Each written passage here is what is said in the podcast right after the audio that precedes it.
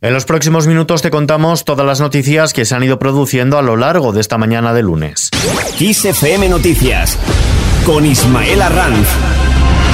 Todo listo para la Dana, el temporal de lluvia y nieve que afectará hoy y mañana a buena parte del país ha activado las alertas mientras el Ministerio de Transportes tiene preparadas más de 400 quitanieves y 57.000 toneladas de fundentes. La DGT recomienda planificar bien los viajes. Todas las autoridades piden mucha precaución. La influencia desde hoy de esta depresión aislada a niveles altos provocará un cambio drástico toda la semana, según el aviso de la Agencia Estatal de Meteorología, que mantiene hoy en aviso naranja por a la comunidad de Aragón y en amarillo a Asturias, Cantabria, Castilla y León, Castilla-La Mancha, Cataluña y Comunidad de Madrid. Mientras tanto, el gobierno afronta un final de año caliente enfrentándose a las demandas que estaban protagonizando sectores económicos tan importantes para la economía española como el campo, la automoción o el transporte, que han anunciado ya movilizaciones ante los problemas por los que atraviesan sus respectivas actividades, a pesar de que la economía española va recuperando el fuelle que perdió con la llegada de la pandemia,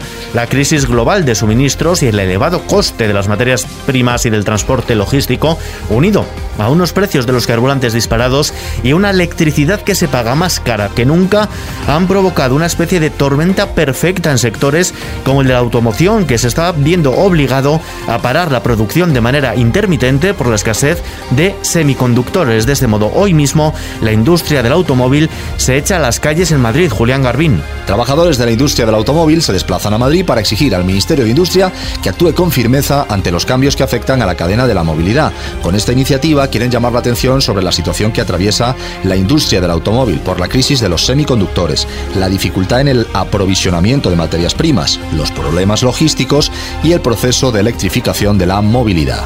En Cádiz, enfrentamientos en la séptima jornada de huelga del metal. La policía y los manifestantes del sector del metal se enfrentan desde esta mañana en la barriada de Bazán, en San Fernando, en Cádiz. Los piquetes informativos han tratado esta mañana, como hicieron el sábado, de cortar el tráfico en el puente de hierro, único acceso por carretera hasta el astillero de Navantia en San Fernando. Pero se han encontrado con un enorme despliegue policial que intentó garantizar el libre acceso de todos los trabajadores a su puesto de trabajo.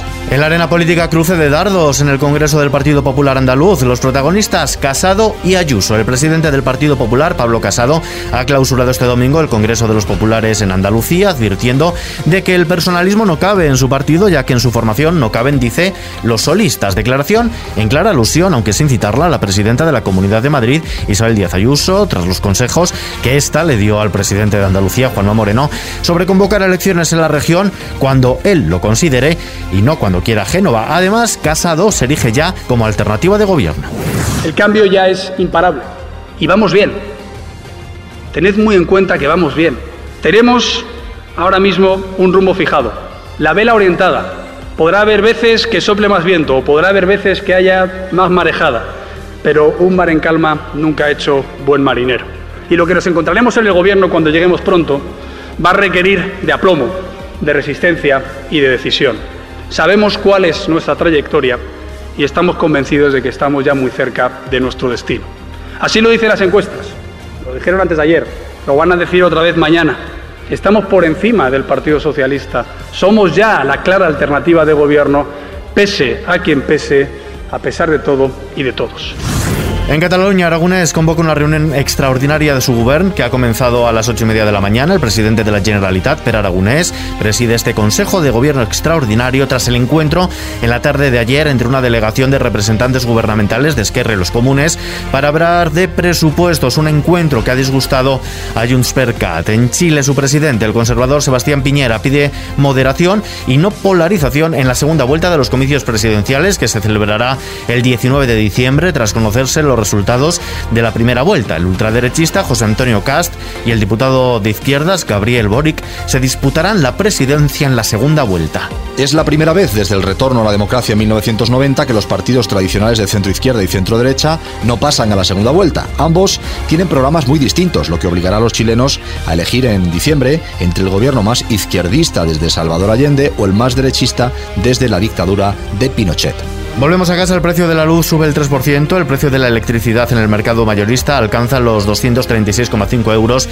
el megavatio hora, lo que supone 6,9 euros más que este domingo. No obstante, lo que llevamos de mes, el precio de la electricidad es de medio un 10% inferior al de octubre. En La Palma, la lava del volcán continúa avanzando, ha ocupado 8 nuevas hectáreas en las últimas 24 horas hasta una superficie total de 1058, un avance centrado ahora en la colada 4, que se ha unido a las 7 entre las montañas de Todoque y la laguna. En todo caso, la sismicidad se mantiene estable, las emisiones de gases continúan en tendencia descendente. Y Madrid estrena hoy su nueva Plaza de España, dos años y pico de obras después. Madrid abre hoy al público la remodelada Plaza de España, convertida en un espacio más verde y peatonal y conectada con el entorno del Palacio Real, los jardines de Sabatini y el Campo del Mor, así como Madrid Río, la Casa de Campo y el Parque del Oeste. Hasta aquí este resumen informativo. La información continúa puntual en los boletines de Kiss FM. Hasta mañana.